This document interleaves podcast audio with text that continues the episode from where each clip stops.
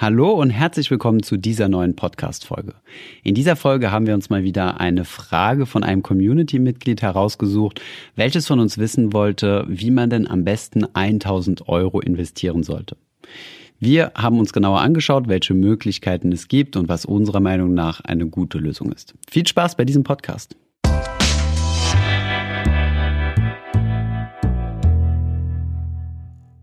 Bevor es weitergeht mit der Folge, noch ein kurzer Werbeeinspieler. Und zwar möchte ich euch den Sponsor der heutigen Folge vorstellen und das ist Weltsparen.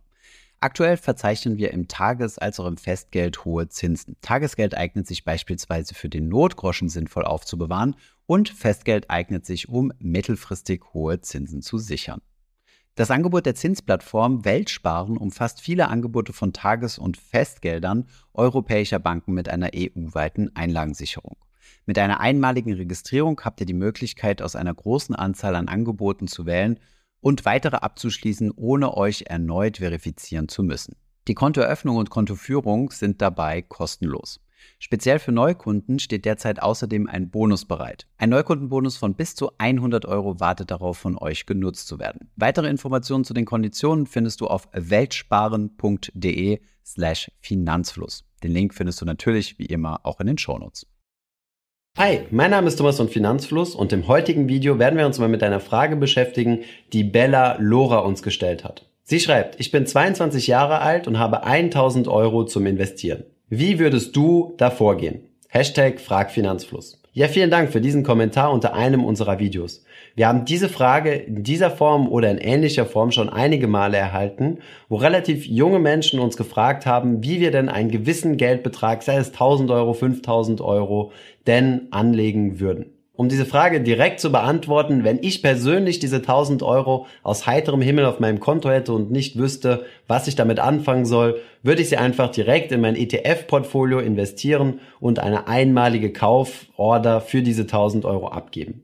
Ob das jetzt natürlich für dich die richtige Entscheidung ist, hängt natürlich von vielen anderen Faktoren ab, die wir aus diesem einfachen Kommentar nicht unbedingt herauslesen können. Holen wir jetzt mal etwas weiter aus und gehen einfach mal davon aus, dass du mit dich mit deinen Finanzen noch überhaupt nicht beschäftigt hast und diese 1000 Euro vielleicht über eine gewisse Zeit angespart hast oder vielleicht eine einmalige Zahlung erhalten hast und diese 1000 Euro einfach so das erste ist, was du an größerem Geldbetrag irgendwie auf der Seite liegen hast. Gehen wir außerdem mal davon aus, dass du derzeit berufstätig bist, entweder in einem Vollzeitberuf oder noch in der Ausbildung. Zunächst einmal ist es wichtig, dass du dir ein finanzielles Auffangnetz machst bzw. einen kleinen Notgroschen zur Seite legst, der drei bis vier deiner Netto-Monatsgehälter betragen sollte. Das bedeutet, das ist einfach Geld, was du auf einem Tagesgeldkonto liegen hast, nicht investierst und was dir einfach als Sicherheitspuffer dient, einfach um zu verhindern, dass du den teuren Dispo-Kredit von deinem Girokonto nutzen musst, wenn es mal zu unerwarteten Ereignissen kommt, wie zum Beispiel, dass irgendwie die Waschmaschine kaputt ist,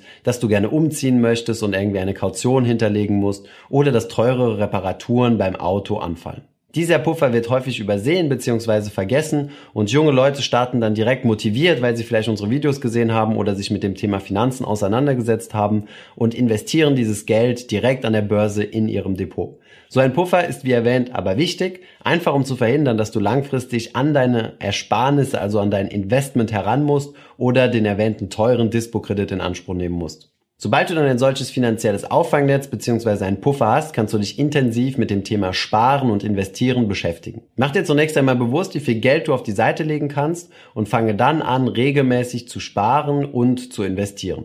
Wenn du einmalig Geld investieren kannst, wie zum Beispiel die einmaligen 1000 Euro, ist das natürlich immer sehr gut und sehr erfreulich. Allerdings ist es noch wichtiger, regelmäßig zu sparen, um vom Zinseszinseffekt zu profitieren und dein Depot regelmäßig wachsen zu lassen. Wie du deine Sparquote richtig managst, dir ein Depot aufbaust und einen monatlichen Sparplan abschließt, das haben wir dir bereits in verschiedenen Videos gezeigt, die wir dir hier oben verlinkt haben, beziehungsweise auch unten in der Videobeschreibung. Hast du also bereits deinen Finanzpuffer aufgebaut, kannst du diese 1000 Euro, ähnlich wie die monatlichen Sparraten, dann in ein weit diversifiziertes ETF-Portfolio investieren. Investierst du in ein ETF-Portfolio, investierst du gleichzeitig in einen breiten Aktienmarkt. Das bedeutet, du hast maximal diversifiziert, das heißt, dein Risiko reduziert. Außerdem ist es eine der günstigsten Anlagemöglichkeiten, bei denen du keine hohe Gebühren bezahlst, wie zum Beispiel bei aktiv gemanagten Fonds oder anderen Finanzprodukte, die in der Regel über klassische Finanzvertriebe und Bankschalter verkauft werden. Das Ganze lohnt sich natürlich besonders dann, wenn du einen sehr langfristigen Anlagehorizont hast und einzelne Schwächephasen an den Aktienmärkten aussitzen kannst und einfach warten kannst und von langfristig positiven Renditen der Aktienmärkte profitierst. Zahlreiche Studien haben gezeigt, dass gerade diese Investitionsstrategie, die man noch als passives Investieren bezeichnet, die dominante Strategie ist und für Privatanleger die beste Entscheidung. Die Alternative zu solch einem Portfolio ist das aktive Investieren. Hierbei suchst du dir einzelne Aktien heraus, analysierst Unternehmen und findest Aktien, die deiner Meinung nach unterbewertet sind und in Zukunft einen Kursgewinn realisieren kannst bzw. Dividenden kassieren kannst. Hierbei musst du natürlich sehr viel Zeit investieren und eventuell auch Geld, um dir das entsprechende Wissen anzueignen und dann fähig zu sein, diese Investmententscheidungen, die dann deutlich komplexer sind, selbst treffen zu können. Gerade mit diesen Themen des langfristigen Vermögensaufbaus, egal ob passiv oder aktiv, beschäftigen wir uns ja auf diesem Kanal und wir haben schon viele Videos zu den Themen produziert, in denen wir dir zeigen, wie du einzelne ETFs heraussuchst, wie du einen Sparplan abschließt und welche die richtige Sparquote für dich ist. Alle bereits produzierten Videos dazu findest du unten in der Videobeschreibung verlinkt. Über die langfristige Vermögensanlage in ETFs oder Aktien hinaus gibt es natürlich noch andere Möglichkeiten, in die du investieren kannst. Eine der wichtigsten Anlagemöglichkeiten, die mit hoher Wahrscheinlichkeit auch deutlich mehr wert als dein Aktien- oder ETF-Portfolio sind, ist dein Humankapital. Gerade in deinem Alter von 22 stehst du am Anfang deines Berufslebens. Das bedeutet, das gesamte Einkommen, was du zukünftig verdienen wirst, liegt noch vor dir. Das ist keine zu unterschätzende Größe. Verdienst du zum Beispiel 2000 Euro netto jeden Monat und gehst davon aus, noch 40 Jahre arbeiten zu müssen, dann ist das gesamte Wert deines Humankapitals, also des Geldes, was du in Zukunft verdienen wirst, 960.000 Euro.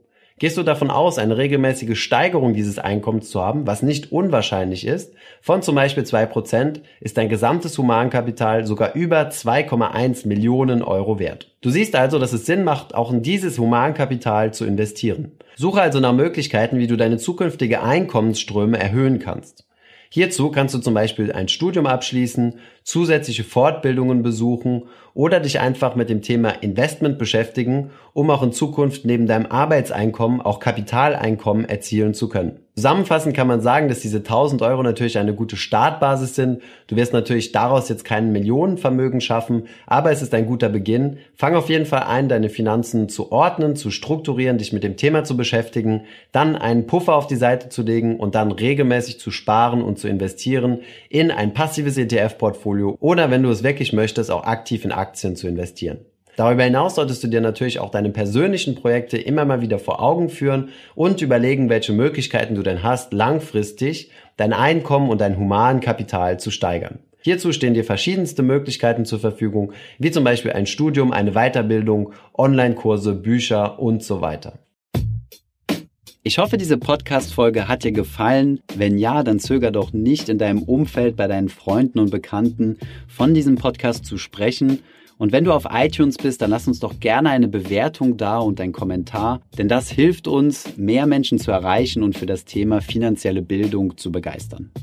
Wie immer findest du in den Show Notes und in der Beschreibung zu dieser Podcast-Folge alle wichtigen Verlinkungen. Vielen Dank fürs Zuhören und hoffentlich bis zum nächsten Mal.